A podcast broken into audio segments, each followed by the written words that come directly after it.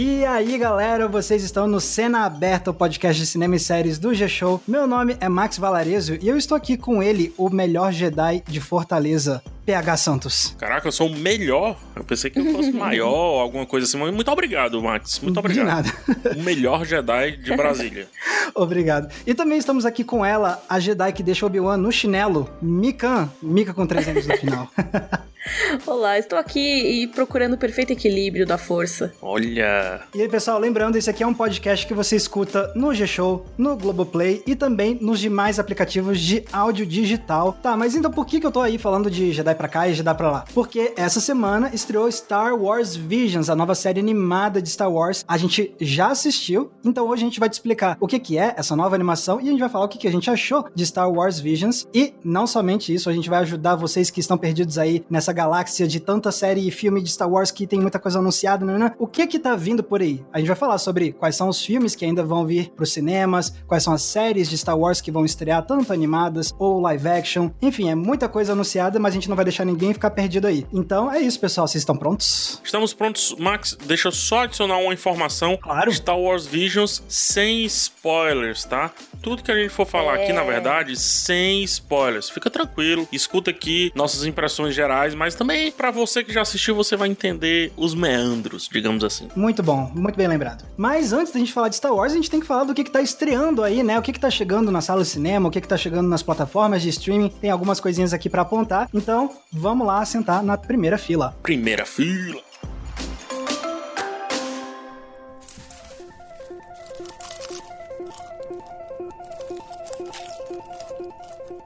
Então, beleza, estamos aqui sentadinhos bonitinhos na primeira fila. Vamos falar do que, que tá chegando aí, o que, que tá estreando nessa semana. E vamos começar pelos cinemas, né? Então, um dos primeiros destaques que a gente tem é A Casa Sombria, um filme dirigido pelo David Bruckner, que é um filme de terror. O medo, medo, medo.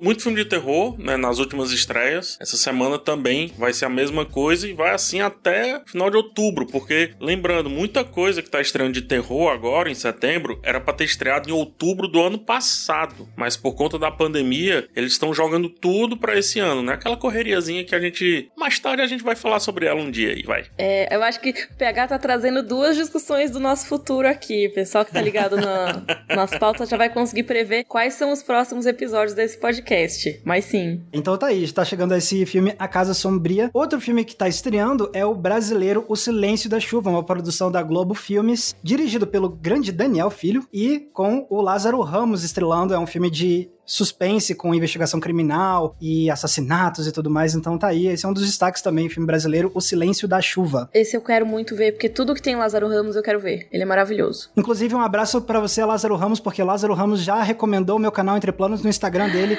Abração para você, meu amigo. Olha só, e seu colega de casa. E meu colega de casa, é verdade. Eu continuo esquecendo que eu posso falar isso. tem que ficar falando sempre. Eu nunca vou deixar mais isso passar, desde que eu esqueci do Dário Fagundes Antônio Fagundes. Agora todo mundo que eu admiro, eu vou falar, ah, meu colega Lázaro Ramos. Muito bom. E outra estreia que tá chegando aí, já que a gente tava falando agora há pouco de terror, é outro filme de terror que é A Chorona. É impossível fugir do passado. E PH já assistiu esse aí, né, PH? Assisti, vi na cabine, não confundi com a Maldição da Chorona. Muito bem lembrado. Uhum. Não confundir com a Maldição da Chorona. Ó, pra vocês terem ideia, o A Chorona ficou pronto em janeiro de 2020 e tá chegando agora, pegando a mesma lenda lá da Maldição da Chorona, só que agora feito por nativos, né? Então essa é a grande diferença do filme. Um filme que foi muito premiado em festivais. Um dos festivais foi o Goya, que ele levou de melhor filme e tudo. É terror, é evidente que é terror, mas é um filme que puxa muito mais pro drama, tá? Trazendo muito mais ali das vivências das as pessoas a partir dessa lenda e aplicando a um julgamento ali muito voraz, muito forte do genocida que a história teve aí de vários maias, né, dos povos maias. Então, é um filme interessante, é um filme que chama a atenção. Legal. Outro filme que tá chegando é Aranha, um filme do Andrés Wood, que é uma produção chilena. E aqui eu tô puxando um pouquinho de sardinha, porque afinal de contas eu tenho nacionalidade chilena, sou filho de chileno, então tamo aí. o filme ele é sobre pessoas que fizeram algumas coisas questionáveis na época que teve teve o golpe militar no Chile. Aí o filme acompanha esses personagens meio que nos dias de hoje, refletindo sobre essas ações naquele período tão conturbado da história. Então tá aí, esse filme se chama Aranha. Na verdade, é uma coprodução Chile e Brasil. Outro filme estrangeiro que tá chegando aí é A Dona do Barato, um filme francês que é uma comédia dirigida pelo Jean-Paul Salomé e estrelado pela grande Isabelle Huppert, uma das mais aclamadas atrizes da história da França. Não, da história do mundo. Não tinha como não trazer, né? Sim, sim, não tem como não trazer. E, e bom, bom adendo, PH, esse que você fez. É, eu acho a Isabelle Huppert uma das grandes atrizes do mundo, junto com a Fernanda Montenegro. Putz, ter essas duas, inclusive, ainda vivas e a gente podendo assistir as coisas e falar sobre elas, é fantástico. Nossa, é uma honra. É uma honra muito grande, muito grande. Uh, aqui é um filme de comédia. Eu gosto muito da Isabelle Huppert nos dramas e principalmente nos filmes mais ferozes, digamos assim. O filme que ela fez com Paul Verhoeven, o Elle, né? É um filme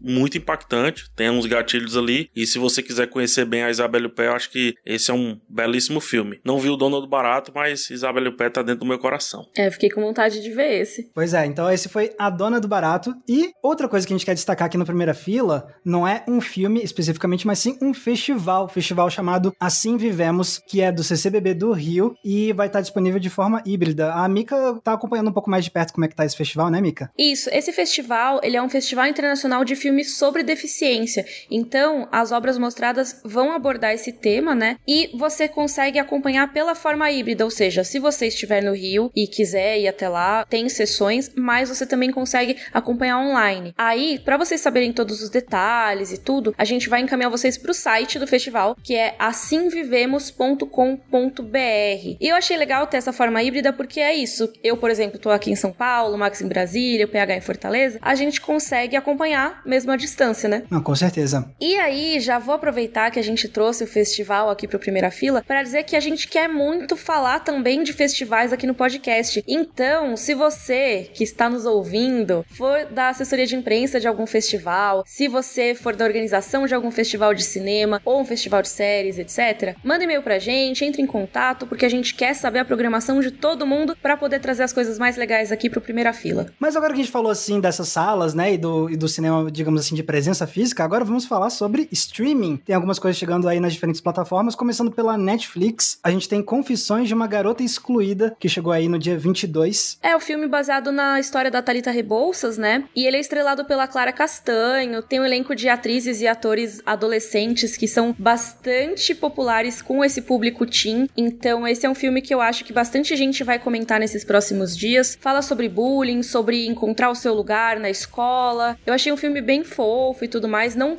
traz grandes discussões aprofundadas, sabe? Mas foi gostosinho de assistir. Ah, legal. Bom saber que você já tinha conferido, não sabia. Legal. Sim, eu até fiz uma entrevista com as atrizes. Olha, maravilha. Então depois vão lá conferir no trabalho da Mika. Obrigada.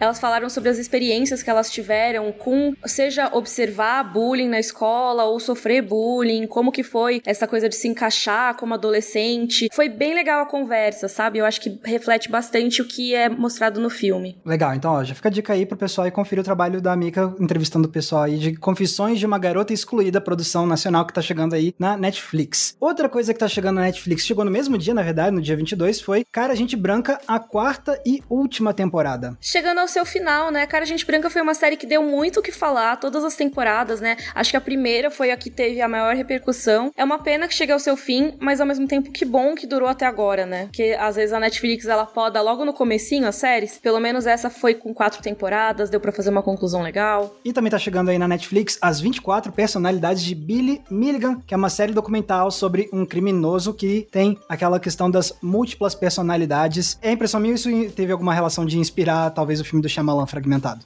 Tô viajando? Cara, então, eu, eu não sei se existe uma conexão formal mesmo. Não sei se o Shyamalan disse, ah, a minha inspiração é nesse caso, mas é extremamente parecido. Assim, de cada personalidade ter um nome, tem uma personalidade que é mais gentil e cozinha para as outras personalidades, sabe? Esse tipo de coisa. Entendi. Que parece muito o que é apresentado no Fragmentado. Então, pode ser uma das inspirações. E por último, chegando na Netflix também tem Um Ninho para Dois, um filme com a Melissa McCarthy, a comediante que tá aí fazendo uma, um papel em que ela começa a desenvolver uma relação de cuidado com um passarinho que chega aí na casa dela. Então, tá aí um ninho para dois. E agora vamos passar então para Prime Video. Tem duas coisinhas que a gente queria listar, né? Uma delas é The Courier, que entrou agora no dia 24, filme com Benedict Cumberbatch. E, além disso, tem a dobradinha de filmes nacionais A Menina que Matou os Pais e O Menino que Matou Meus Pais, que é uma dobradinha de filmes para contar duas perspectivas sobre o caso da Susana Richthofen. Eu vi os dois filmes, né? Inclusive, foi uma das últimas coisas que eu vi antes da pandemia. Ele chegou a estrear e depois saiu rapidamente, porque ele estreou exatamente no dia da pandemia, né? No dia que eu digo assim, no dia que aqui em Fortaleza, pelo menos, decretaram o primeiro lockdown, que foi 13 de março, se eu não me engano. São dois filmes, deixa tudo muito longo. Acredito que não precisavam ser dois filmes e que, se for para assistir, assista como um filme só. não separando aí. É um projeto, eu tenho certas dúvidas sobre como ele foi dirigido, como ele foi conduzido ali. Porém, o roteiro é muito forte, de um caso muito forte, é um roteiro muito bem escrito, que traz detalhes que, obviamente, a gente não sabia ainda, principalmente para quem não leu os livros da Ilana Kazoy. Os dois filmes são baseados nesse livro. Para quem não leu, esse, poxa, esse filme vai ser riquíssimo. Para quem leu, ele traz alguns detalhes a mais e conta com a dramatização do Rafael Montes, fazendo ali o roteiro junto com a Ilana. Então, tudo fica mais denso ainda. Rafael Montes, que recentemente fez o Bom Dia Verônica, da Netflix. Então, daí você vê mais ou menos o nível do texto do cara. Meu único questionamento é dividir essas duas histórias. Se fosse uma coisa só, acho que seria mais impactante. Massa. Então, isso aí foi o que a gente comentou de Prime Video. E agora vamos pro HBO Max. Tem Letícia chegando com um novo episódio na primeira temporada. Eu não conheço muito bem Letícia, então se vocês quiserem dar uma introduzida aí para caso alguém quiser conhecer, né? Olha, o Letícia, ela segue essas séries criminais, né? A gente tá falando aqui de um caso muito famoso aqui no Brasil. O Letícia foi um caso muito famoso na Europa, principalmente ali na França, mais precisamente Paris, que mostra bastante ali o assassinato dessa jovem, né, a Letícia, e uma parte política e social assim que estava envolta a isso. É um caso que eu vi há muito tempo, junto com aquele caso da, da menina Madeline, né, aquela que sumiu, a menina desapareceu e tudo. O Letícia é bem mais à frente, 2010, 2011 por aí, e é desses documentários criminais que tem um, um público muito grande. E se você é esse público, esse é um dos casos que não chegou tanto aqui no Brasil, mas é interessante no sentido de curioso, não interessante no sentido de gerar interesse, porque é uma tragédia. Pois é, então isso foi a gente falando de Letícia, que tá no HBO Max. Além disso, tá entrando também LFG Quanto é Suficiente, que é um documentário sobre as jogadoras de futebol lá dos Estados Unidos. E também tá entrando um clássico, que aí não é uma estreia nem nada, mas a gente trouxe aqui só porque é um clássico que marcou a época, que é Os Goonies. Os Goonies tá entrando aí no catálogo do HBO Max. Ah, tem que trazer, né? A nostalgia uhum. aqui também. Poxa, eu assisti uma vez em live com a turma como os Goonies ainda permanece legal. Fica a dica, se você viu há muito tempo na sessão da tarde e tudo, reassista, porque o Goonies continua muito divertido, muito leve. Tem umas piadas ali que pararam no tempo, é óbvio, mas ainda assim muito leve. A história desse menino, vivido pelo Sonost, né? Tem o Corey Feldman também. O Sonost é o Sam do Senhor dos Anéis. Então já mostra esse menino carinhoso que ele era antes de ser o cara que realmente fez o Frodo conseguir atingir a sua missão. Muito bem.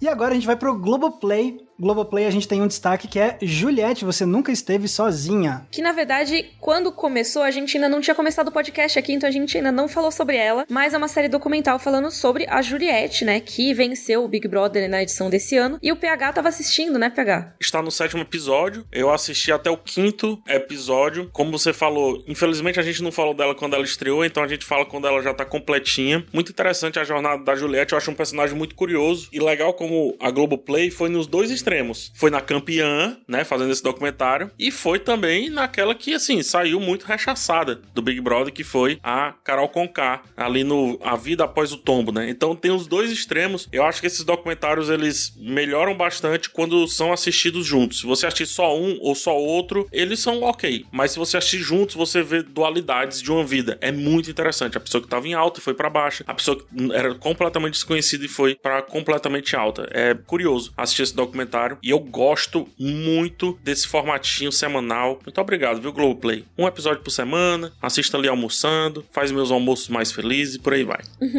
Temos também, passando pelo Apple TV Plus, a estreia de Fundação, Mika. Muito esperado, hein? Fundação, a série baseada no clássico do Asimov. Nossa. Essa é uma que eu tô muito curiosa. Ó, ela, assim, tá saindo no dia que a gente lança o podcast, né? Então nós ainda não vimos. Se tudo der certo, a gente vai comentar o que achou na semana que vem. Mas eu sei que eu e o PH estamos muito animados para essa, né, PH? Com certeza. Fundação para mim faz parte da minha formação, das minhas fundações como é, crítico de cinema, como, enfim, espectador da arte no geral. Semana passada a gente passou batido, e por isso que é importante trazer. Semana passada teve a volta de The Morning Show, série que é uma das primeiras séries do Apple TV Plus e muito conceituada, uma série de comédia. Não é, não é bem comédia, né? Comédia, drama, fica por ali. É. Com Steve Carell e a Jennifer Aniston. É, sim, essa série é excelente e a gente comeu bola mesmo, mas agora fiquem tranquilos que a gente não vai mais deixar de lado as estreias da Apple TV Plus também, tá, pessoal? E pra parte de Disney Plus e de Star Plus tem um grande lançamento que é Star Wars Visions, mas é exatamente sobre isso que a gente vai falar agora no nosso próximo bloco, que é o assunto central. Então bora lá falar de Star Wars Visions.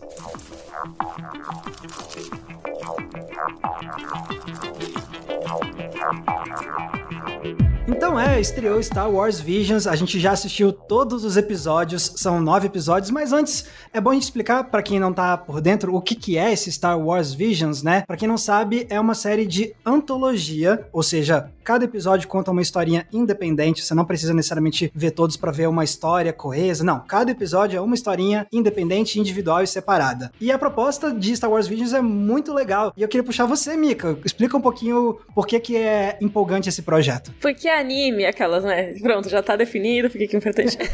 é exatamente isso. É, basicamente é uma série de antologia de animação com estúdios japoneses, né? Estúdios conhecidos aí pelo trabalho deles em anime. Então, se tiver ouvintes aí que estão acostumados ao mundo dos animes, tem estúdios que estão envolvidos com projetos como Kill la Kill, Devilman Crybaby, JoJo's Bizarre Adventure e muito mais, assim. Tem vários estúdios que estão entre alguns dos mais aclamados esses últimos anos. O que é muito legal sabe? Porque cada um pôde dar a sua visão, né? Exato. Pro universo de Star Wars. E PH, por que que faz sentido, na sua opinião, fazer essa animação colocando ela nas mãos de estúdios japoneses? Cara, eu acho que Star Wars ele bebeu muito, né, da fonte do cinema japonês. Depois ele ganha, sim, sua autenticidade, né? Você pode ver até pelas as roupas dos Jedi, na verdade, são roupa do samurai, né? Você não coloca nem no plural, samurai e Jedi, porque são nomes maiúsculos, né? Então, tudo vem de lá. O sabre de luz, que se chama sabre de luz, nem sabre é, porque ele corta dos dois lados, mas a katana, ela é um sabre, porque ela corta só de um lado, mas se chama sabre de luz porque faz a referência à katana, né? Então, assim, tudo isso, toda a cultura, o lance do conselho, o lance dos Jedi influenciarem ou não na política, dizem que não, mas influencia também, né? Tem aquela questão toda. Tudo isso vem do Código Samurai como um todo e vem muita coisa também referenciada esteticamente dos filmes japoneses mais precisamente dos filmes do Akira Kurosawa. Pois é, para quem não sabe, o Akira Kurosawa era provavelmente o maior herói do George Lucas, que é o criador de Star Wars. Isso é abertamente, né, Max? É legal dizer porque assim, não é uma cópia,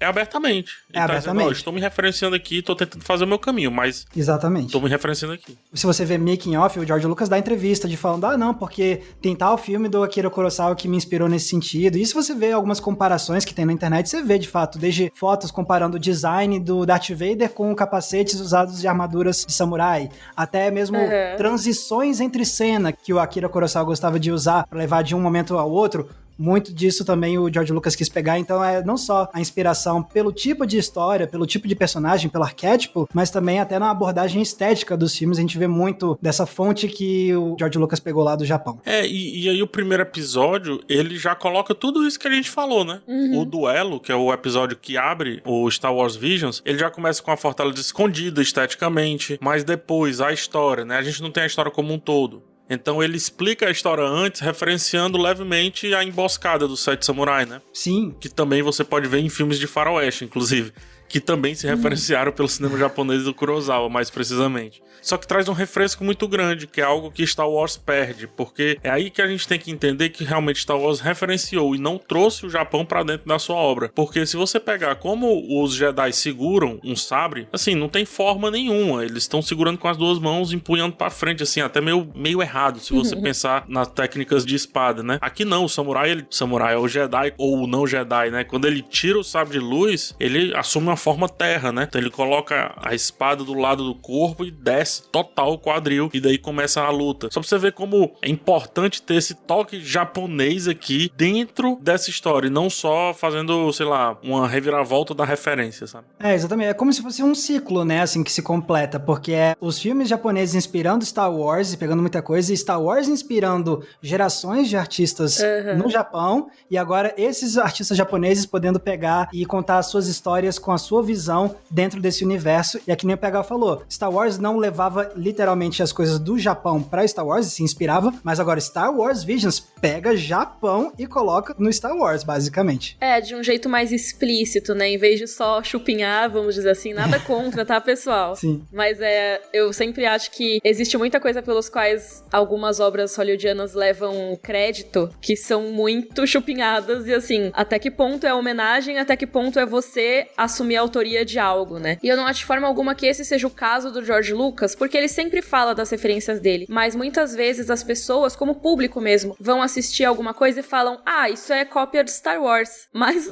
Gente, não, calma, né? Isso já existe nas formas de contar histórias no Japão há muito tempo. Muitos dos conceitos que Star Wars apresenta, que são importantes ali para o universo de Star Wars, são conceitos que são inspirados em outras culturas, né? Então é muito legal você ver isso sendo abordado com a estética dos animes, né? Na verdade, com as estéticas dos Exato. animes. O que eu achei mais legal de tudo, que cada episódio ser feito por um estúdio deu uma liberdade estética muito grande. Então você vai ter episódios como esse do duelo que o PH citou, que são no estilo mais 3D com uma aparência mais 2D, né? Então ele tem toda essa aparência de rascunhão, mas é uma animação mais 3D. Você vai ter episódios que vão ser um 2D mais tradicional, mais duas dimensões. Tem um que é quase como se fosse uma coisa pintada giz de cera. Então você tem para todos os gostos. Eu achei isso muito legal. Cara, essa é a minha parte favorita, eu acho, de Star Wars Visions. Porque realmente o formato da antologia é perfeito para esse tipo de variedade. Porque se você pega uma série que é uma história só, normalmente existe uma preocupação em você manter uma coesão estética, de que tudo tenha meio que o mesmo visual, a mesma abordagem visual. Só que a antologia, por ter essa proposta de ser cada episódio uma coisa diferente, aí você coloca um estúdio para fazer cada episódio, faz sentido até. Não é um problema a variedade de estéticas, na verdade acaba sendo uma força dessa série. E é que nem você falou, assim, você vê não só a diferença de técnica de animação, mas os traços, porque, sei lá, o senso comum é que, ah, todo anime anime tem aqueles olhos gigantes, alguma coisa, como se todos os animes uhum. tivessem a mesma, o mesmo traço, né? E você vê que o design de personagem vai mudar de acordo com cada episódio, então ajuda a trazer essa variedade estética que muita gente nem para pra pensar muito como existe dentro do mercado do anime. Sabe uma parada que eu curto muito, e falando no geral de todos os episódios, como um olhar fresco, principalmente saindo do ocidente, consegue deixar as coisas um pouco menos maniqueístas. Star Wars é muito maniqueísta, né? Uhum. Um lado, o outro, aquele, aquela. Sim. Vida, morte e etc. E tem alguns episódios que você se questiona se aquele cara é do bem, é do mal, o que que ele é. O próprio duelo deixa esse questionamento, mas outros episódios mais para frente, como Os Gêmeos, né? Que é o terceiro episódio, praticamente reinventa ali a história da Leia e do Luke. E não coloca os dois de um lado só. Coloca cada um de um lado ali, mas cada um também com algo central que os liga. Tem um episódio que eu acho lindo, não sei se a Mika concorda, é o oitavo, hum. é Lope e Show.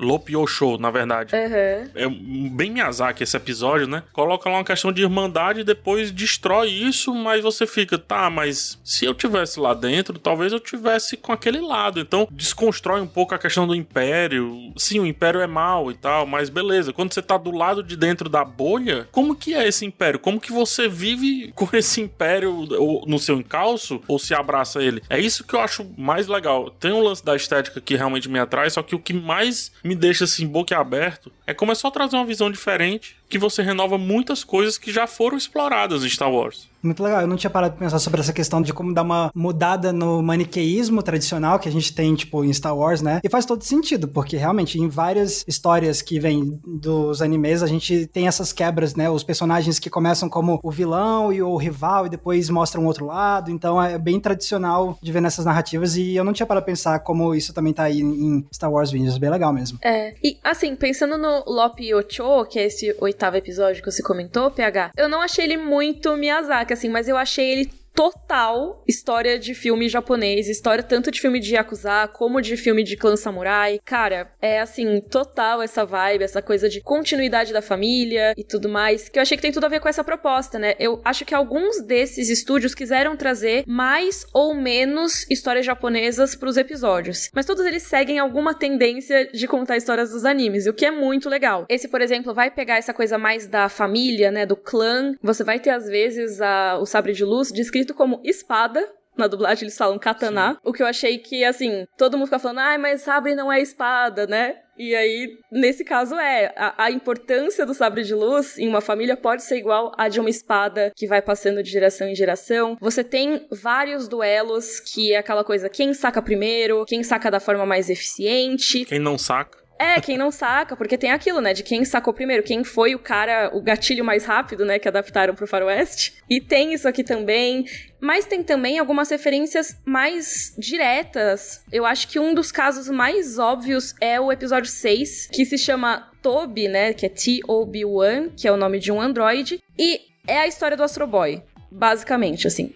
É tudo Astro Boy, a história do Osamu Tezuka, que assim, basicamente é o primeiro grande anime a fazer mega sucesso e tudo mais, referenciado por todo mundo. E assim, as referências nesse são tão óbvias que eu falei, nossa, pode fazer isso? que assim, o pai do Android é igualzinho ao professor Ochanomizu de Astro Boy. O nome é igual, né? O nome do Astro é Tobio, e aí o episódio é Tobi. Sim. E ao mesmo tempo faz uma referência ao Obi-Wan Kenobi, né? Sim, Porque com quando você pronuncia T Obi-Wan, eu fiquei mudando de inglês para japonês para ver se tinha alguma diferença. Os dois pronunciam junto com T Obi-Wan. Os dois pronunciam igual, sim. Esse episódio é muito louco porque deu um nó na minha cabeça. Você citou Astro Boy e eu tava vendo isso. E ao mesmo tempo eu tava conseguindo ver o Luke querendo sair daquele planeta e ganhar as estrelas, Sim. sabe? Aí você fica assim, cara. Casa perfeitamente com essa proposta, né? É, quem foi que fez primeiro? É muito louco esse episódio. Sim, que é isso, né? A gente consegue ver esse encaixe tão perfeito porque Star Wars basicamente pega o que já existia, né? Óbvio, não necessariamente, ah, Star Wars pegou Astro Boy. Não. Mas Astro Boy e Star Wars beberam de fontes parecidas, sabe? Então, assim, você tem esse Android que flerta com essa ideia de ser humano e tudo mais, você tem os caras que protegem ele, que cuidam dele, que consideram ele quase como um humano. E aí você tem um androide que quer ser um Jedi. Será que ele pode? Será que nesse caso você conseguir lidar com a força é o equivalente de outras histórias do androide ter sua humanidade? Então, cara, eu gostei muito, assim, de algumas questões que eles colocaram que eu acho que casam super perfeitamente com esse universo de Star Wars. É, muito legal. Agora, eu queria saber se teve alguma coisa que vocês não curtiram tanto, assim, porque a gente tá aqui elogiando bastante, né? Mas teve alguma coisa que vocês não curtiram? Porque, na verdade, eu tenho uma reserva tem uma coisa que eu não uhum. gostei tanto assim. Eu acho que, no final das contas, quando você maratona, como pelo menos eu maratonei todos numa tacada só, eu cheguei no final e eu senti um gosto muito de repetição nos uhum. episódios. E eu entendo por que, que isso aconteceu, porque quase todos os episódios vão seguir uma história muito parecida, com o mesmo tipo de ação e com uma fórmula meio parecida. E eu entendo que isso acontece porque, vamos lá, você é um estúdio lá japonês, chega o pessoal de Star Wars e fala: Você quer fazer uma história de Star Wars baseada nas suas experiências como artista japonês? Lógico que sim. E aí o que, que você pensa uhum. muito? Pô, vou pegar Jedi, só que samurais, né? E sabres de luz. É, é, e sabres de luz. É a primeira coisa que passa pela cabeça. E eu sinto que quase todos os, os estúdios que participaram dessa antologia pensaram nisso. E assim, individualmente, os episódios funcionam muito bem. Agora, se analisar a antologia como um conjunto, acho que isso acabou trazendo uma certa fadiga de ter histórias bem parecidas, digamos assim. Obviamente, cada uma vai ter uma temática diferente, uma abordagem diferente em termos de o que, que cada personagem tá vivendo, mas vai acabar tendo muitas histórias que me pareceram muito similares. E eu só digo isso porque tem um relance lá no meio, tem um episódio que é diferente de todos os outros. E quando eu olhei esse episódio, eu fiquei, olha só que legal, tipo, o universo de Star Wars tem tanta coisa para explorar para além de necessariamente Jedi, assim. E aí, quando eu tive esse gostinho que Star Wars Visions me deu, eu senti um pouco mais de falta de, de variedade, assim, nas histórias, mas ao mesmo tempo não é o fim do mundo, isso não faz Star Wars Visions ser ruim de forma alguma. Qual foi o episódio, Max? É o episódio da banda. Ah, sim. É o segundo. eu me emocionei com esse episódio, cara. É provavelmente o episódio que eu mais gostei. really? De todos. Cara, eu amei esse episódio. Eu tava muito curiosa para saber o que vocês iam achar. Porque ele, de todos, ele é o episódio mais estereotipicamente anime desses aqui, né? Ele tem os traços mais característicos, ele tem a coisa que o pessoal fala que é o moe, né? Que é essa coisa mais fofinha, que é uma coisa que tá muito em voga nesses últimos anos aí no mercado de anime. E tem musiquinha, tem gente dançando musiquinha, realmente destoa do resto, né? Sim, destoa demais. Mas eu gostei, gente. Achei tão fofinho, amei. Eu gostei muito. Assim, eu acho que isoladamente eu talvez não tivesse gostado tanto, mas dentro do contexto dos outros episódios, eu achei ele tão refrescante, tão diferente, que eu falei, pô, acho que ele ficou mais atraente aos meus olhos, assim, dentro desse conjunto de episódios. E é bem interessante que o Estúdio Colorido, que é esse estúdio que fez o episódio da banda, ele é da mesma empresa que o Geno Studio, que foi quem fez o Lop Ocho. Então dá pra ver que são estilos completamente diferentes dentro da mesma empresa, né? Sim. As duas fazem parte da Twin Engine, que é um estúdio maior. E, cara, realmente, assim, um episódio não podia ser mais diferente do outro, eu acho, sabe? Eu acho que o único revés é justamente isso. Eu acho que eles foram brifados. Não tem como oito dos nove episódios saírem. Até o tal episódio aí, o da banda. Os nove episódios, eles sempre têm a mesma temática, assim. Probleminha, aí tem ali um engodozinho e tem que ter um arremate acachapante. O problema é que dos nove, oito utilizam Jedi sabre de luz e um utiliza uma banda. né? a, única, a única diferença é essa. Realmente isso desgasta um pouco. Por isso que eu prefiro me apegar ao Visions mais pelos conceitos ali que estão no centro dos episódios, né? Um exemplo aqui, tem um momento, não vou dizer qual episódio, tem um momento que a gente pela primeira vez vê um caçador de Sith, em vez de um caçador de Jedi. Eu nunca tinha visto um caçador de Sith nem no universo expandido.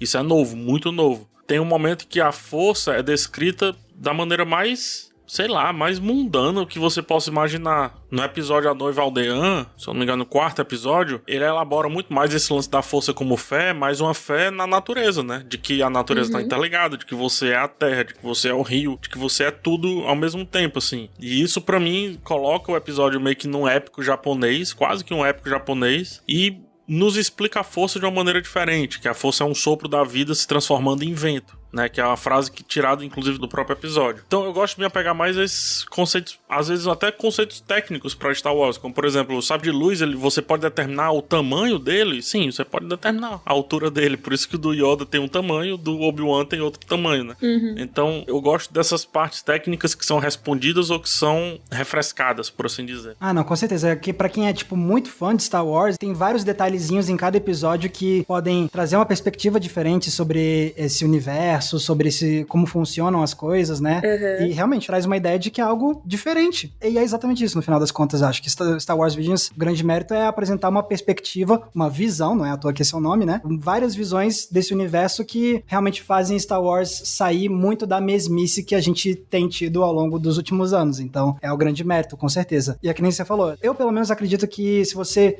se ater até a sua opinião, a sua visão de Star Wars mais focando em como cada episódio se articula de forma independente, acho que talvez você goste mais do que se você olhar como eu olhei, tipo, analisando mais o conjunto da obra como um todo. Uhum. É o que cai o problema da antologia, né? E inclusive a gente vai discutir isso em um próximo episódio, já dando um spoiler aqui. Sim. Porque realmente a antologia tem essa coisa da inconstância, né? E cada episódio funciona por si, isso pode ser uma vantagem e uma desvantagem para as obras, né? Exatamente. Mas ó, sabe o que eu gostei? Diga. Coisas piscantes, movimentos fluidos, luta com sabre de luz de um jeito que eu nunca tinha visto. Isso é verdade que é tudo que é possível com animação. Assim, para mim, a grande vantagem, além de tudo que a gente falou de narrativa, de visões diferentes e tal, é que a animação torna tudo possível e eu acho que muitas vezes quando a gente fala de Star Wars, a gente acaba esquecendo que é uma história mó da hora com luta com coisa brilhante e pessoas arrastando coisas pra mão. E sim, cara, é, é, tem muita coisa além disso, mas tem muito dessa parte que é coisa legal, é luta legal. E eu acho que esses animes, né, cada episódio episódio aí de Star Wars Visions trouxeram cenas, assim, embasbacantes. Eu gostei muito da animação de vários episódios. Eu queria destacar aqui o episódio dos Gêmeos, que é o terceiro do estúdio Trigger, que é um estúdio conhecido aí por fazer umas coisas mega exageradas e eles entregaram nesse episódio. E eu amei, sabe? Porque é isso, é o tipo de coisa que no live action você não consegue ter de uma maneira razoável. E aqui dá, e ficou mó legal, na minha opinião, sabe? Eu gostei muito de ver essa luta. Então tá aí as nossas opiniões sobre Star Wars Visions, mas como é que tudo isso se encaixa no contexto atual de Star Wars, das franquias de Star Wars, do que está sendo produzido, do que vai chegar?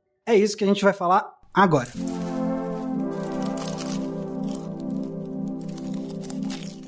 Então tá aí, essas foram as nossas impressões sobre Star Wars Visions, mas agora a gente vai dar uns passos para trás e olhar com um ângulo um pouco maior sobre fazer um panorama, digamos assim, sobre o estado de Star Wars e querendo ou não é bom a gente lembrar um pouco como chegamos nesse ponto agora, né? Principalmente com a história de antes da Disney comprar Star Wars e depois da Disney comprar Star Wars, né? Star Wars antes da Disney era uma bagunça, porque a bonança do George Lucas também depois foi um pouco da desgraça do George Lucas. O que é que eu falo disso? Ele liberou Star Wars para que as pessoas escrevessem e reproduzissem da maneira que quisessem, principalmente a partir do episódio 6 e antes, ou seja, os filmes era o recheio ali desse sanduíche e os fãs poderiam fazer ali as fanfics para depois ou para antes. Só que essas fanfics, digamos assim, passava pelos olhos do George Lucas e algumas ele dizia: "OK, isso aqui é canon". Não, isso aqui não é canon, mas isso aqui é aprovado pelo George Lucas. Ou isso aqui não, isso aqui nem é canon e nem aprovado e nem nada. Um desses que passou pelos olhos do George Lucas foi o Timothy Zahn com a trilogia de Thrawn, que é um personagem que inclusive pode até estar tá voltando aí, tá? Pra Star Wars, mas que ele foi muito cultuado nessa época que o cânone de Star Wars era produzido pela fanbase, pelos fãs mesmo, né? Só que, como eu falei, isso também foi uma desgraça, porque a gente tem um exemplo, a Mika pode até explicar melhor. O George Martin, por exemplo, ele tá aqui construindo o universo de Game of Thrones, mas ele tem pessoas ajudando ele a deixar esse universo coeso, porque senão o universo fica cheio de furos ou fica completamente errado ali de coisas que não batem. O que é que acontecia nisso, nesse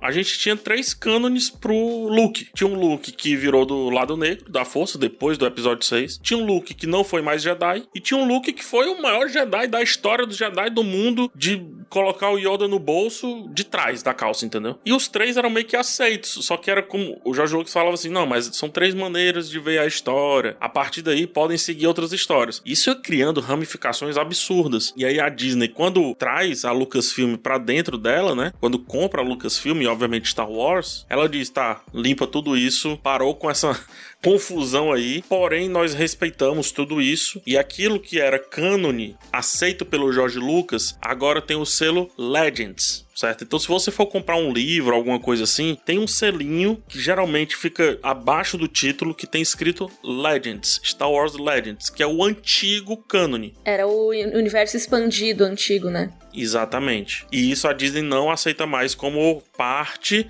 da história. Isso não quer dizer que ela não vá trazer algumas coisas do universo Legends para contar algumas histórias também do novo universo que ela tá construindo. E aí, então depois que a Disney comprou a, a Lucasfilm e trouxe Star Wars para dentro da casa dela, digamos assim, as coisas com o universo expandido mudaram, né, Mika? É, então ficou essa coisa do selo Legends que o PH falou, né? Tudo que era universo expandido praticamente, tem algumas coisinhas que ficaram, né, que a Disney deu uma selecionada, mas muita coisa ficou como essas lendas do universo Star Wars, que são você pode consumir, pode ser vendido vendido e tudo mais, mas não levem isso como canônico. Eu acho que é legal a gente só explicar rapidinho o que é canônico, porque isso é uma discussão que tem muito em cultura pop, em fandom e tudo mais. Eu vou puxar aqui meu jabá, vou falar que tem um ficcionário que eu fiz, que é um vídeo explicando o que é esse termo e tal, mas basicamente o canônico é o que é oficial, é a história como ela é, a versão que todo mundo, quando for falar da história, meio que tem que remeter a ela. Então, se eu for falar, ah, não, porque o filho do Luke Skywalker, não sei o que, não sei o que lá, calma, vão dizer, não, isso aí não é canônico. E aí, com isso, vários quadrinhos, vários livros acabaram caindo nesse selo Legends e algumas coisas foram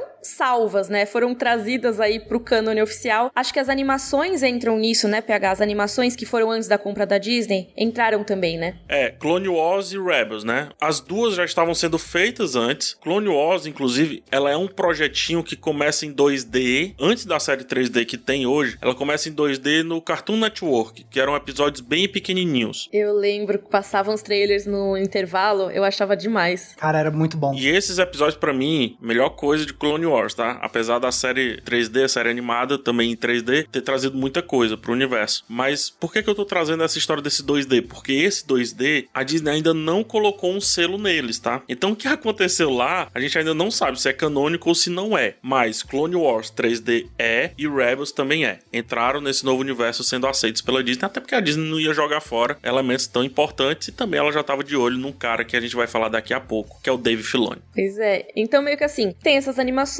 tem os filmes, né, das duas trilogias, né, tanto a original, episódios 4 a 6, quanto as prequels, né, os filmes 1 a 3 que saíram aí na década de 2000. Esses eram basicamente o que era considerado Star Wars. Então, saiu de uma coisa muito grande, um universo expandido com várias possibilidades e um monte de histórias e quadrinhos e não sei o que, e virou algo bastante reduzido, né? Um escopo bem reduzido. O que eu acho acertadíssimo, assim. Muita gente reclamou na época, nossa, a Disney tá estragando tudo. Gente, não tinha como, era impossível. Tinha que considerar até especial de Natal. Filho do Chewbacca, tá entendendo? Não dá. Inclusive, especial de Natal, para quem quiser dar umas boas risadas com algo ruim que fica bom, dá lá uma pesquisada para procurar o especial de Natal de Star Wars.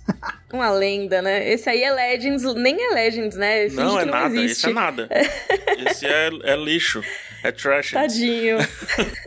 Vai vir o, o fandom do especial de Natal pra trás da gente. Exato. Cara, a Disney ela faz muito isso. A Disney ela pega as coisas, ela compra e tudo mais, e ela vai tentar estabelecer uma ordem naquilo, né? Não que antes não existisse uma ordem, mas eles querem estabelecer a ordem. Disney, tá, isso agora é meu, deixa eu limpar a casa, e aí eu vou decidir o que que eu faço com isso. Se esse universo for ser grande, eu quero fazer essa expansão. Com o universo cinematográfico da Marvel, foi isso. Você tinha vários personagens e séries da Marvel espalhados aí por vários estúdios, né? Você tinha os X-Men com um, você tinha o Homem-Aranha com outro, você tinha um monte de coisa rolando e a Disney foi lá e falou: "Não, eu tenho aqui os meus estúdios agora, vou fazer os meus filmes e esses aqui são o cânone da Marvel no cinema. O filme do Demolidor não é canônico. E com Star Wars, no cinema será mais simples, porque tá, você tem a Lucasfilm, tá tudo resolvido. Mas toda essa parte além do cinema tinha que ser resolvida. Então eu entendo eles terem feito isso, mas agora chegou o momento deles expandirem, né? Deles organizarem esse próprio universo expandido. E uma coisa que eu acho que é importante, assim, por mais que eu tenha desdenhado um pouco da reclamação das pessoas com relação ao que é, deixou de ser cano e etc., eu entendo, tá? Esse amor por como o George Lucas conduziu ou deixou ser conduzido Star Wars, porque Star Wars é meio que o pai da Comic Con moderna, sabe? As pessoas se reuniam para consumir coisas de Star Wars, seja de camiseta, action figures, é, revistas e tudo mais. O Conselho Jedi Ceará, do qual fiz parte, era basicamente porque a gente não tinha acesso como a gente tem as coisas hoje. Então a gente tinha que assistir as coisas em VHS, documentários, por exemplo, sobre Lucasfilm. Eu vi um documentário na época do Joseph Campbell no Rancho Skywalker, sabe? Sabe? O Joseph Campbell aí, o escritor do Herói de Mil Faces, né? O, a ideia do monomito ou a jornada do herói, popularmente conhecido como jornada do herói. Então, assim, eu tive acesso a muita coisa por conta disso, porque era muito difícil. E Star Wars cresceu e massificou-se muito por conta dessa cultura do fã. Porém, se você perceber, essa cultura ela se torna também uma mistura de, não, não, vou dizer derrota, mas de algumas críticas que a gente pode fazer a Star Wars. O fã muitas vezes querendo mandar na obra, né? A gente pode fazer facilmente isso, principalmente com a trilogia nova, que faz a trilogia nova ser completamente disforme. Então a Disney realmente tinha que passar a régua. Não tinha como fazer de outro jeito, tinha que passar a régua. E não quer dizer que ela odeia o Legends. Ela não odeia o selo Legends. Tanto que, aos poucos, ela tá trazendo alguns elementos do selo Legends, tanto para os filmes, quanto para séries, quanto também para outros vários quadrinhos que são publicados semanalmente pela Disney. E pois é, então a gente chegou aí nesse estado atual de Star Wars e agora tem um monte de coisa anunciado de especialmente de séries e de filmes que estão chegando aí nos próximos anos. E já tem coisa chegando agora, em dezembro de 2021, já tá chegando coisa nova. Então agora vamos passar um pouquinho sobre o que que tá vindo. Começando pelas séries, como eu comentei, agora em dezembro de 2021 vai chegar The Book of Boba Fett, que sim é finalmente uma coisa que os fãs estão esperando há muito tempo, que é um seriado, uma história só protagonizada pelo icônico lendário Boba Fett, o caçador de recompensas, que inclusive, olha aí, já tava em The Mandalorian, né? É, a série é com Temura Morrison, mas acho que o mais interessante é dizer que a série é com a Mig Na Wen. Que é maravilhosa. Maravilhosa. mandou muito bem em Mandalorian. Isso, mandou muito bem em Mandalorian, a personagem dela toda sombria e tal. Vale dizer que ela veio nessa série para segurar um grande problema, que é o Temura Morrison, que, assim, com todo respeito ao Temura e tudo mais, mas ele não é um ator reconhecido e tudo mais, para segurar uma série solo aí, né? Então a Mig Na Wen com certeza vai roubar esse protagonismo e eu espero que assim seja. O Boba Fett é esse personagem aí que os fãs meio que construíram a história dele, porque o George Lucas em si nunca construiu muito antes do episódio 1, 2, 3, né? No episódio 1, 2, 3 ele foi lá e beleza, colocou alguns elementos ali na história dele. Mas antes a gente não tinha nada. A própria história dos Mandalorianos é tudo construído pelos fãs. E aí já fecha certinho com o que eu tava falando. A Disney, ela tá trazendo muita coisa de Mandaloriano, de Mandalorian, o planeta e tudo mais, a história, a cultura deles, tanto na série do Mandaloriano, mas muito no Rebels, porque o Rebels tem uma Mandaloriano que trouxe toda a cultura de Mandalor pra gente apreciar e pra organizar aí. Então tem coisa vindo do Legends e tem coisa que é criada aqui do zero. Eu tô muito curioso para saber o que vão fazer com esse Boba Fett. E vai ter episódio com o Robert Rodrigues, né, dirigindo? Sim. Sim Isso também. eu tô bem animada para ver. E eu acho que tem tudo a ver. Também acho. Eu, para ser bem sincero, eu não tô tão empolgado assim pra, pra esse seriado só do Boba Fett, mas é mais pelo fato de que eu nunca fui um fã de Star Wars que babava muito ovo pra esse personagem. Eu ficava assim, tá, Boba Fett é legal, qual mas. Qual é a dele, né? Qual é a dele? Por que, que vocês gostam tanto dele e tal? Então talvez essa seja a série que vai me convencer de que essa paixão pelo Boba Fett tem fundamento, digamos assim. Aqui do meu lado, Max, tem meu computador, meu gabinete, e dentro eu coloquei um, um boneco do Boba Fett. Nossa, que legal. Eu muito sou bom. muito fascinado por Boba Fett, cara. Eu não faço a mínima ideia por quê. Mas eu acho o visual muito bom. Eu devo ter assim, uns 10 bonecos dele aqui.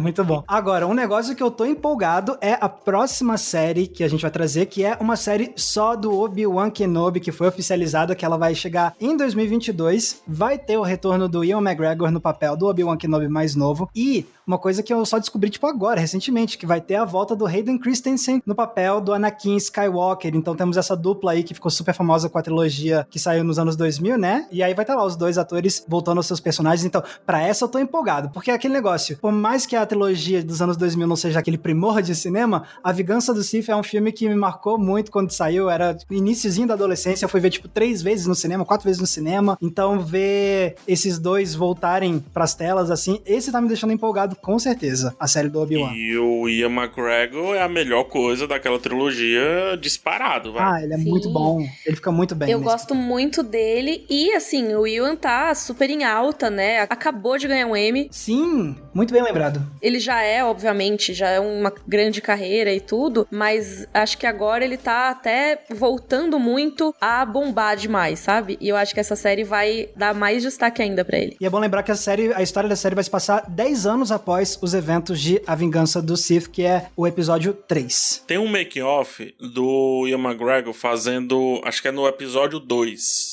ele tá fazendo uma cena do episódio 2. Obviamente, na cena, os sabres de luz não tem a luz e também não tem os efeitos sonoros, né? E o McGregor, ele tá fazendo lá a cena e tá fazendo efeito com a boca. Ele... Cara, eu faria isso total. Eu, eu, eu seria exatamente assim.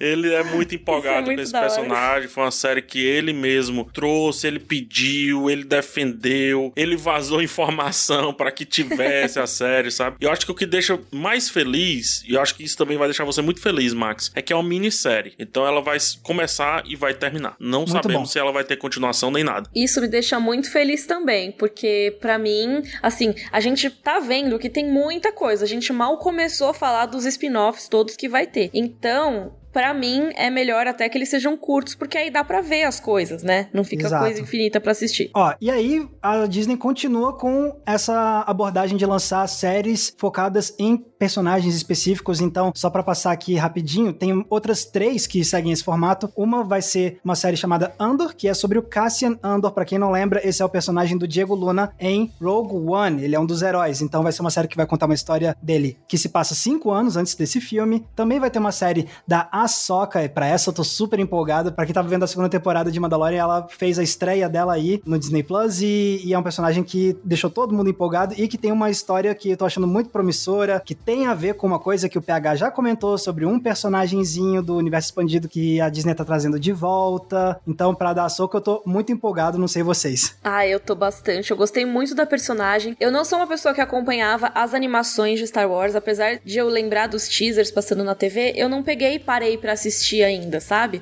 O que é muito doido, porque normalmente eu sou a louca das animações, mas essas eu ainda não, não vi. E então eu sabia da personagem, de ver imagens dela por aí e tudo mais, mas agora eu tive meu primeiro contato. E agora eu quero muito saber mais sobre ela. Então tô bastante animada mesmo. Eu tô desse jeito também. Ah, cara, Rosário Dawson e tudo mais, rapidinho sobre a, a Soka, é uma personagem que surge lá no Clone Wars, passa por Rebels, passa por Mandalorian e agora vai ter a sua série, né? É um dos melhores personagens que já foi criado depois dos filmes e para além dos filmes disparado. E essa personagem vai ser muito útil pro futuro de Star Wars porque ela não é uma Jedi, apesar de que ela teve todo o treinamento Jedi, etc. Ela é o que se chama de Jedi cinza ou usuária da força cinza, uma parada dessa assim. Ela não é nem lado sombrio e nem do lado da luz. Maravilha. E aí, ó, outra série que também tá anunciada é uma série só focada no Lando Calrissian, que foi interpretado na trilogia original pelo Billy D. Williams. No filme recente sobre o Han Solo, ele foi interpretado pelo grande Donald Glover, um excelente ator e artista completo. Sobre essa série não se tem muita informação, por exemplo, a gente não sabe se ou o Billy D. Williams ou se o Donald Glover vão estar nessa série, mas tá aí, sabe-se que é sobre o Lando. Ah, cara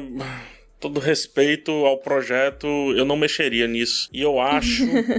quando a Disney vai fazer as coisas, vocês sabem, quando a Disney vai fazer as coisas, a cada seis meses começa a sair uma notícia nova, né? Uhum. Não tá rolando nada sobre Lando. Já rolou muita coisa sobre Andor, Kenobi, Ahsoka. Eu acho que essa série tá guardadinha para ver como é que vai ser o desdobramento das próximas séries e também dos filmes. É, tem muita coisa que eles vão fazendo como teste, né?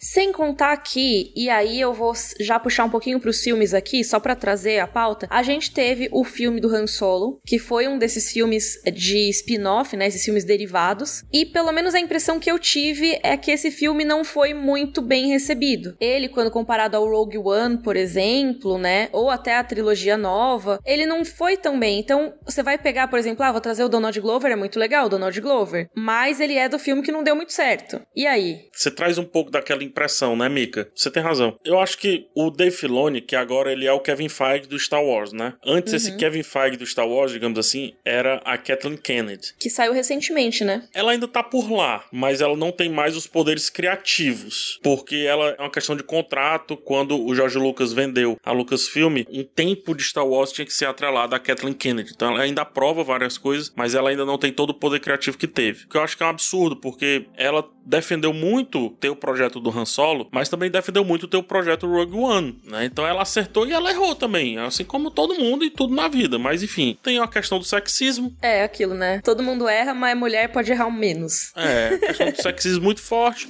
que inclusive os fãs de Star Wars deveriam colocar um pouquinho a mão no coração para entender o que é que se passa na cabeça, porque que pararam no tempo essas pessoas, mas enfim. E eu acho que Lando ainda era um projeto da Kathleen Kennedy. Não vejo ele sendo um projeto do Dave Filoni, por isso que eu coloco ele muito em questão. Entendi. E bom, a última série que tem anunciada é uma que se chama The Acolyte, também não sabe tanto sobre o que, que vai ser essa série. Sabe-se que ela vai se passar 200 anos antes de Ameaça Fantasma e que a ideia é basicamente contar coisas que se passam durante a ascensão do Sith e mostrar essa força do mal do, da galáxia crescendo. Então, e vai ser comandado pela Leslie Headland, que foi a criadora de Russian Doll da Netflix. Que é uma série que eu amo, inclusive. Agora a gente passou aqui pelas séries e agora a gente também pode falar dos filmes, porque tem algumas coisinhas que já foram oficializadas. A principal delas é Star Wars Rogue Squadron, que é um filme que tem uma responsabilidade muito grande sobre as costas. Vai ser o próximo filme live action de Star Wars que está programado para estrear em 2023. E esse aí vai ser dirigido pela Patty Jenkins, que dirigiu os filmes de Mulher Maravilha recentemente. E vai ser uma história nova, não vai ser uma adaptação do livro que tem esse mesmo mesmo nome, não vai ser uma adaptação dos jogos, isso quem falou foi a própria Pat Jenkins. E assim, vai contar a história sobre pilotos, né, de caça do universo de Star Wars e como eles são treinados, e aí a gente não sabe detalhes da trama, mas vai se passar nesse universo aí dos pilotos de Star Wars. E como eu tava falando, é um filme que tem uma responsabilidade gigante, né, porque é meio que o que vai pegar a tocha da franquia e levar pro cinema a franquia Star Wars numa nova era, né? O que eu acho muito bom sair dessa parafernália Jedi, Skywalker e tudo. Ah, cara, eu tô muito feliz de ver eles dando um tempinho nos Skywalker, porque, tipo, já deu. É, já tem muita coisa, né? Três trilogias sobre essa família, vamos fazer outra coisa, pelo é, amor de Deus. A melhor coisa de, de Mandalorian é quando sai desse universo, né? Vai mostrar, sei lá, a vida de uma vila que tá. Uma TT tá atrapalhando a vivência daquelas pessoas, tá entendendo?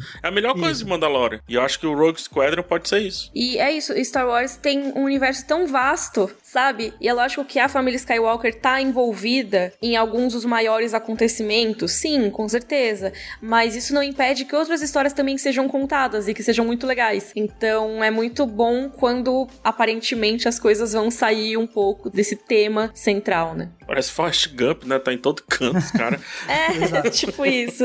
É tipo isso. Eu concordo muito com você sobre Mandalorian, PH. Pra mim é sempre melhor quando não tá nessa coisa grandiosa é. da família ah, eu Skywalker. concordo total. Eu concordo total. Apesar de que o, o Rogue Squadron é uma base fundamental desse universo expandido que eu tava falando lá no começo dos fãs. Muitos uhum. personagens, por exemplo, o Ed Antilles, é um personagem muito querido pelos fãs e ele era um, um piloto, entendeu? É só um piloto, entre aspas, né? Só entre aspas. Então, pode ser que, por mais que seja muito original a série, mas ela vai trazer um pouco daquela cultura que foi muito explorada no universo expandido pelos fãs. Então, eu me empolgo bastante com essa série. Nessa série, não, desculpa, filme. Ela falando da apresentação que vai poder honrar o legado do pai dela, que era piloto e tudo. Putz, me pega, viu? Isso me pegou, me pegou. Muito legal. Agora, tendo dito isso, a gente tava aqui, né, super falando, ah, como é bom quando eles deixam de lado aquela história que a gente já viu mil vezes. Tendo dito isso, outro filme que tá oficializado é um que vai voltar para esses personagens clássicos de Star Wars. É um filme animado chamado A Droid Story, que vai apresentar a gente a um novo robô que vai ser guiado por quem? Pelo R2D2 e pelo C3PO. Então, eles ainda não estão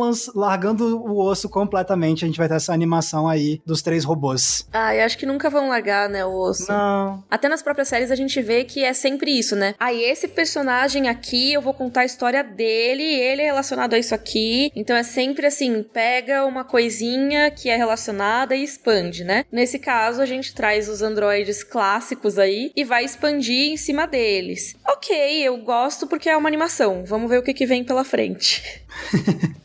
Sim, e fora isso, tem algumas produções que estão chegando de filme que ainda não tem título oficializado, mas a gente sabe quem vai dirigir esses projetos. Um deles é um filme que vai ser dirigido pelo Taika Waititi, o mesmo de Jojo Rabbit, o mesmo de Thor Ragnarok, e ainda não sabe muito bem do que, que vai se tratar, mas foi dito que vai se passar depois da saga Skywalker, que a gente viu agora com a trilogia mais recente. E Além disso, tem uma nova trilogia que vai ser comandada pelo Ryan Johnson, que escreveu e dirigiu Os Últimos Jedi. Essa é uma trilogia que eu sei que muita gente não vai ficar feliz porque tem o Ryan Johnson, mas eu tô muito feliz porque eu gostei muito do que ele fez com Os Últimos Jedi.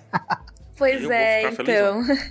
É, talvez seja um momento polêmica, né? Os Últimos Jedi é o meu filme preferido de Star Wars. Estamos juntos, tá, Mika? Tá lá em cima mesmo no meu ranking, assim, de verdade. Deu uma polêmica absurda, né? Tanto que tivemos a Ascensão Skywalker em seguida, que tentou desfazer tudo que foi feito no filme anterior. E eu realmente não sei o que esperar do que vem agora do Ryan Johnson, né? Porque, assim, não sei nem se vai rolar mesmo, né? No fim das contas. Talvez é. mais pra frente eles deixem isso morrer, sabe? Alguma coisa assim. Porque realmente a repercussão de Os Últimos Jedi foi muito grande, mas eu acho que não pro sentido que a Disney e a Lucasfilm gostaram, sabe? É, a última notícia que eu vi foi mais ou menos, acho que de março, primeiro semestre desse ano, que falaram que essa trilogia ainda tá de pé, só não deram mais detalhes. Eu até fui pesquisar, me preparar para cá, porque para mim ela tinha ido pro saco porque ela foi anunciada pela Kathleen Kennedy. Mas o Ryan Johnson, ele tem muita aprovação do Dave Filoni, tem muita aprovação do John Favreau e tem a aprovação da visão que essas pessoas estão querendo pro que vai ser Star Wars. Porque os últimos Jedi, ele consegue pegar esse ranço que se tem um pouco com relação à família Skywalker e dizer assim: peraí, Skywalker, tá tanto tempo, os caras são foda,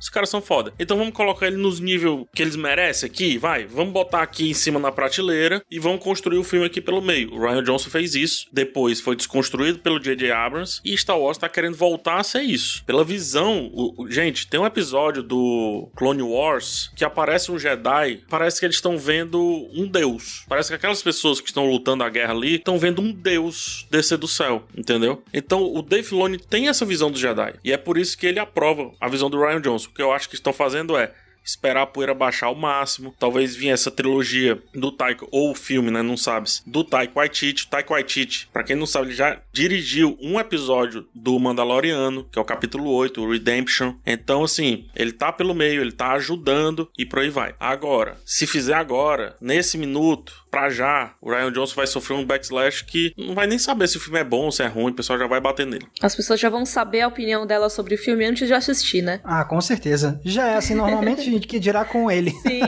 exato. Mas assim, mesmo se não cancelarem esse projeto aí do Ryan Johnson, teve algumas coisas que eles acabaram cancelando nos últimos meses. Teve uma série que tinha sido anunciada por eles, que era Rangers of the New Republic, ia ser outro spin-off de Mandalorian, que ia ser protagonizado pela Cara Dune, que é interpretada pela Dina Carano, mas o projeto aparentemente foi abandonado Dizem aí as notícias de bastidores que foi largado, principalmente depois que teve umas polêmicas envolvendo essa atriz. Não, ela foi demitida, então não tem nem como ter mais. Isso, ela foi demitida, exatamente. Então ela foi bem lembrada, eu tinha esquecido desse detalhe. É, ela saiu, foi tenso.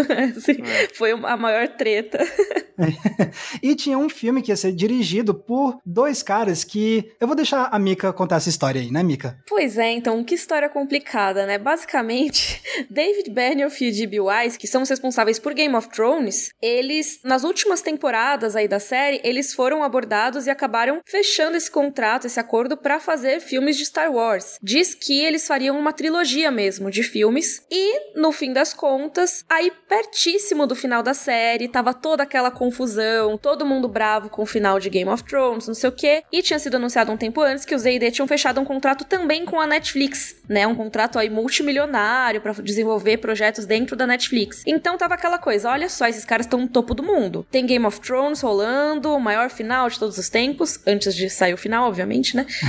e tem a Netflix e tem Star Wars, então esses caras estão em todas. E no fim das contas o que aconteceu foi que, um pouquinho depois depois de toda essa treta do final de Game of Thrones, foi anunciado que David Benioff e D.B. Wise estavam saindo do projeto de Star Wars. Isso foi na mesma semana que eles participaram de uma palestra, que eles falaram umas coisas muito absurdas, assim, de que eles não sabiam nada do que estavam fazendo com Game of Thrones e tudo mais. E aí dizem que eles tinham sido demitidos por isso. Mas não é por isso. Eu acho que aproveitaram o ensejo para anunciar que isso ia acontecer, mas já tinham sido dispensados um pouco antes. Olha, eu particularmente não, não achei ruim não essa decisão, porque baseado no, no final de Game of Thrones, assim, eu falei, ok, se for pra esses caras comandarem alguma coisa de Star Wars, eu não sei se eu ia curtir, não. é, então, eu realmente não sei o que eles fariam de legal, assim, com Star Wars. Mas, ó, eu realmente acho. A desculpa que eles deram e tudo foi que eles iam se envolver muito com a Netflix e que aí eles não iam conseguir conciliar o trabalho na Netflix com o trabalho em Star Wars. Assim, é uma desculpa completamente justificável. Eu acho que faz sentido. Mas eu também acho que pode ser que simplesmente não tenha batido criativamente e tal, e eles quiseram sair. A Disney deu esse tempo para eles anunciarem que iam partir para outros desafios, como costuma fazer, né? Então, é, como vocês puderam ver, tem muita coisa chegando aí de Star Wars nos próximos anos, das coisas que pelo menos foram confirmadas, e é muita coisa que pode deixar a gente empolgado com certeza. Então, tendo dito isso, eu acho que agora a gente pode mudar um pouco o nosso foco e ir para outro lugar, o nosso querido balcão da locadora. O que, que vocês acham? Bora!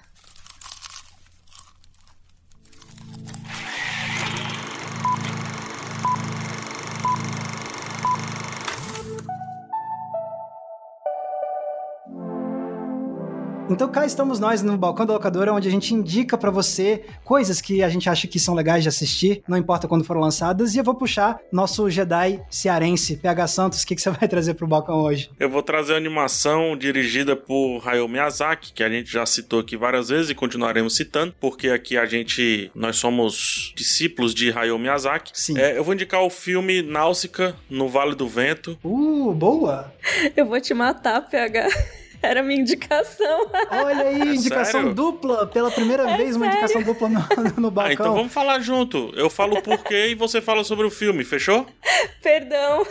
É a mesma indicação. Não, eu acho. Olha, isso quer dizer. Isso fortalece a indicação. Porque assim, meu motivo de indicar é: se você assistiu o episódio 7 e assistir essa animação, você vai entender de onde é que saiu o episódio 7, de onde é que saiu a Ray, de onde é que saíram vários planos daquele filme. E você vai ver uma história que tá longe de Star Wars, não tem nada a ver com Star Wars, que é o Náusica do Vale do Vento. Uma história até bem ambiental e tudo, né? Com outras discussões, mas que meio que se baseou no que foi um pouco ali Star Wars. Tem umas armas ali parecidas e tal. E depois Star Wars se baseou nela pra fazer o, novo Star Wars, entendeu? E é por isso que eu trago essa animação de 1984. E a Mika também traz ela. Mas por que, Mika? Pois é, então. A minha justificativa seria muito parecida com a sua, PH. Eu, eu ri muito, eu pensei, ah, não, vai ser muito óbvio de novo falando do Miyazaki, né? Mas desculpa, gente, sempre que eu tiver oportunidade eu vou trazer, porque eu sou louca e tal. E, assim, realmente, quando eu fui ver o episódio 7, eu vi aquela cena da Ray caçando os pedaços ali com a máscara e tudo mais. Eu pensei, não é possível Uhum. que essas pessoas não tenham visto Náusica. Uhum. Assim, não é possível. É muito igual. É muito doido porque eu não fiz esse paralelo. Eu adoro o, o- o filme do Miyazaki, mas eu não fiz esse paralelo quando eu vi o episódio 7. Gostei muito dessa perspectiva de vocês. Nossa, é bem parecido, assim. Vê de novo com essa, com essa perspectiva, Max. Tem até, acho que, vídeos que o pessoal faz de comparativos. É Ah, bem parecido esse trecho. Mas então, isso que o PH falou é muito real. Eu acho que, assim como Náusica deve ter, muito provavelmente, influenciado o episódio 7, Náusica foi influenciada por Star Wars também. Eu acho que a gente sempre fica pensando, ai, não, porque os americanos pegam ideias dos animes e não sei o que lá. Mas o contrário também existe, né? O mundo é muito globalizado e quem cria obras no Japão também assiste os filmes de Hollywood, sabe? Eu acho que não dá pra dizer que tudo vem do nada. E Náusea, é uma história que eu gosto muito. Como o PH falou, tem uma temática ambiental muito forte, mas também é uma temática de equilíbrio que, apesar de não ter a ver exatamente, tem a ver. Não é a força, mas é o É equilíbrio, é, a ecologia, é o mundo que se comunica com você. Então, assim como você sente a força, em Náusica, você sente o planeta reagindo ao que aconteceu. Então, a gente tem essa menina que é uma princesa nesse tal do Vale do Vento, e ela é uma alma curiosa, né? Ela gosta de ficar fazendo experimentos, de estudar a natureza, porque a sociedade em que ela vive é uma sociedade pós-apocalíptica. Os humanos eles ficam ali perto de um tal do Mar da Podridão, que é uma floresta tóxica. E aí sempre vem essa doença e tudo, e eles têm que lidar com isso. E a solução seria meio que queimar essa floresta, que é habitada por tipo insetos gigantes, né, seres gigantes e tudo. E aí você tem a Náusea tentando, em vez de queimar, tentando entender o que que é essa floresta e por que que ela existe. Cara, é um filme muito legal, recomendo muito. Ele é pré-estúdio Ghibli, né? Ele é de 84 e o estúdio, né, do Miyazaki, que todo mundo conhece hoje em dia e tal, é de 86, mas tem muita coisa que ele fez mais pra frente que tem a ver com esse filme. E eu recomendo demais pra quem quiser conhecer mais tanto do Miyazaki quanto dessas influências que podem ter gerado aí algumas cenas do episódio 7 de Star Wars. Quero ver agora a indicação do Max. Pois é, então, eu não vou trazer esse mesmo filme do Miyazaki, mas eu vou aqui reforçar a recomendação dos dois, porque eu gosto demais de Náusica do Vale do Vento, muito, muito mesmo. Agora, a minha indicação também é algo relacionado a inspirações de Star Wars, só que aí eu vou lá atrás no Akira Kurosawa, a gente tava aqui falando de Star Wars Visions, né? Japão, Uhum. animação japonesa, inspiração em samurais, não tem como não trazer Akira Kurosawa, e o filme específico que eu vou trazer é A Fortaleza Escondida, de 1958, que é um filme que é, é muito bom, filme de samurai, o Japão feudal e tudo mais, conta a história de... Você tem esses dois camponeses que eles estão no meio de vários conflitos feudais, e aí eles esbarram em um samurai que tá ajudando a transportar uma princesa para um lugar seguro. Então você já começa a ver alguns paralelos aí, né? Então a princesa, tipo a Hum. princesa Leia, que precisa ser transportada para um lugar seguro. Aí você tem o, o samurai, que é, faz o paralelo com o Jedi, e os dois camponeses foram duas inspirações para C3PO e R2D2. Então tá aí, é um, é um grande clássico da Akira Kurosawa, um filmaço, A Fortaleza Escondida. Essa é a minha recomendação do balcão. Eu gosto porque meio que fecha o nosso ciclo aqui desse episódio, Star Wars. É verdade. Né? Foi muito influenciado pelo Japão, né? Pelo cinema japonês, cinema de samurai e tudo mais. O Náusica se influenciou por Star Wars, depois influenciou Star Wars e temos Star Wars Visions voltando aos animadores japoneses para contar suas visões desse, enfim, dessa produção que fica entre um universo e outro, a gente pode dizer. Nossa, perfeito, PH. Achei que foi uma ótima síntese. E ó, eu esqueci de falar, mas o Náusica, ele tá na Netflix, tá? Não sabia, Mika. Todos os filmes do estúdio Ghibli, quase, tá faltando tipo um, assim. Estão no, no, na Netflix agora. Então tá aí as nossas três indicações do balcão. E com isso, eu quero agradecer aos meus dois colegas Jedi maravilhosos, PH, Mika. Vamos falar aqui de onde as pessoas podem encontrar vocês na galáxia da internet. PH, onde as pessoas podem te encontrar? Você me encontra no YouTube, que é a Tatooine do, das redes sociais. você me encontra no YouTube, busca PH Santos, que você vai me achar por lá. E também PH Santos, tanto no Instagram quanto no Twitter. Maravilha. E, Mika, onde as pessoas podem te encontrar? Você me encontra caçando recompensas, não, brincadeira. Você me encontra lá no YouTube com Mikan, Mika com três N's no final, ou nas outras redes sociais, é meu universo expandido, nada é regularizado. Você tem as minhas arrobas no Twitter, hey, underline Mica, e no Instagram, underline Miriam Castro. E você, Max, por onde a gente te acha? Vocês me encontram lá no YouTube com o meu canal Entre Planos, tudo junto, e tanto no Twitter quanto no Instagram vocês me encontram com a mesma arroba, que é Max Valarezo, somente com um Z. O Max já tá no cânone certinho, né? Já tô no cânone certinho, tá tudo certo, regularizado pela Disney. Mas é isso, então, pessoal pessoal. Muito obrigado aqui a vocês. E, pessoal, lembrando, esse aqui é um podcast que vocês escutam no G-Show, no Globoplay e nas demais plataformas de áudio digital. A gente tem episódios toda sexta-feira e toda terça-feira. E a gente se vê, então, no nosso próximo episódio semana que vem. Um abraço, pessoal. Tchau, tchau. Bom fim de semana. PH, você não vai dar tchau? Caraca, foi uma época que eu dei o play no, no Náusica aqui, eu tava vendo. Tchau, gente. Eu amei.